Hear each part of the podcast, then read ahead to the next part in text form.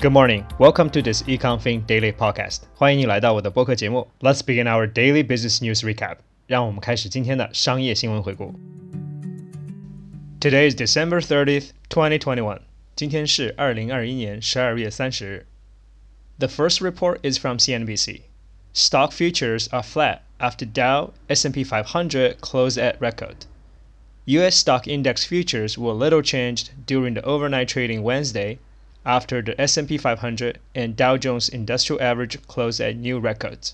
Future contracts tied to the Dow Jones Industrial Average inched higher, while S&P 500 futures were unchanged. Nasdaq 100 futures were slightly lower.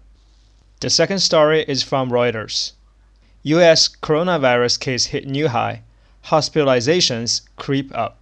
The average number of daily confirmed coronavirus cases in the United States hit a new record high of 258,312 over the past seven days. A Reuters tally showed on Wednesday as U.S. officials weighed the impact of the more transmissible Omicron variant.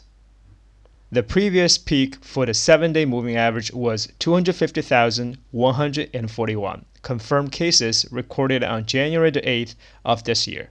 Daily records were broken this week in at least seven European nations. The third piece is from the Wall Street Journal. IPOs had a record 2021. Now they are selling off like crazy. Looming behind a record breaking run for IPOs in 2021 is a darker truth. After a sell off in high growth stocks during the warning days of the year, two thirds of the companies that went public in the US this year are now trading below their IPO prices. The fourth one is reported by the New York Times. Spurred by Omicron, Europe is setting coronavirus infection records every day. The surge of cases is causing chaos as people scramble to obtain tests, businesses grappled with staff shortage, and New York Eve's festivals are thrown into questions. The last piece is from Business Insider. Omicron spreads fast but leads to fewer hospitalizations. New COVID cases post a seven day average of 206,577 on Sunday, 18% below the record high of January 11th.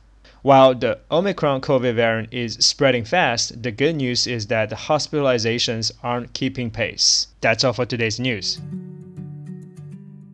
好，在第二个部分，我们讲解一下今天几个主要的单词。在第一篇新闻里没有什么重要的词，我们从第二篇开始讲。第二篇里面有两个词，第一个呢是 creep，creep 也就是慢慢蠕动的意思。它的英文解释呢是 move slowly and carefully。第二个要注意的词呢是 loom，loom。这里它用了现在进行时 looming，它的英文解释是 appear as a shady form or about to happen。它的意思呢就是说隐约的、即将发生的。现在虽然还看不到，但是在未来应该可以发生。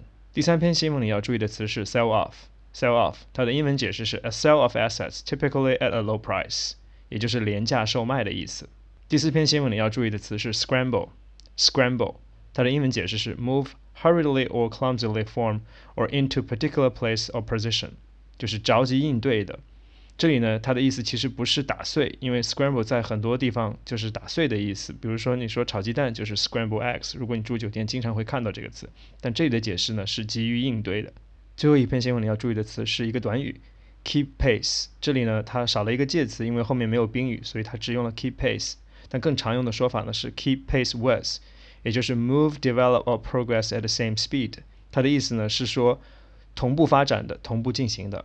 你可以在节目介绍里呢找到这些单词的解释，希望它们能帮助你更好的理解前面的新闻朗读。在节目的最后一部分，我们讲解一下今天的这几则新闻。第一则新闻是说华尔街股票指数的，After another record day, the stock futures are unchanged。在道琼斯和标普都重新创造新高之后呢，隔夜的期货交易呢相对平稳。第二则新闻呢，则是有关 coronavirus case。U.S. coronavirus case hit new high, but hospitalizations are not keeping up with that。虽然说呢，新冠病毒的病例在不断的增加，也创造了新高，但是看起来住院率并没有特别糟糕。第三则新闻呢，则是说 IPO market，也就是新股上市的。二零二一年呢，新股上市在美国又创造了一个新高。但是三分之二的这些新股呢，在目前看来都已经低于了他们的发行价。所以说，even though IPO market is great, after that these stocks are selling off like crazy。虽然说上市的时候看起来很好，但是上市之后的表现呢却差强人意。第四则新闻呢也是有关于 coronavirus 的，但这个呢是 coronavirus in Europe，很多欧洲国家呢也同样看到了新的变种病毒 Omicron 带来的新冠病毒病例的上升。最后一则新闻跟第二则呢差不多，也是说了，even though Omicron spreads fast，but hospitalization is not as fast as that。虽然说呢，Omicron 的传播非常快，但是住院率呢并没有想象的特别糟糕。好，希望这些解释呢也能帮助你更好理解前面的新闻朗读。That's all for today's program. Thank you for listening, and I will see you tomorrow. 非常感谢你的收听，我们明天再见。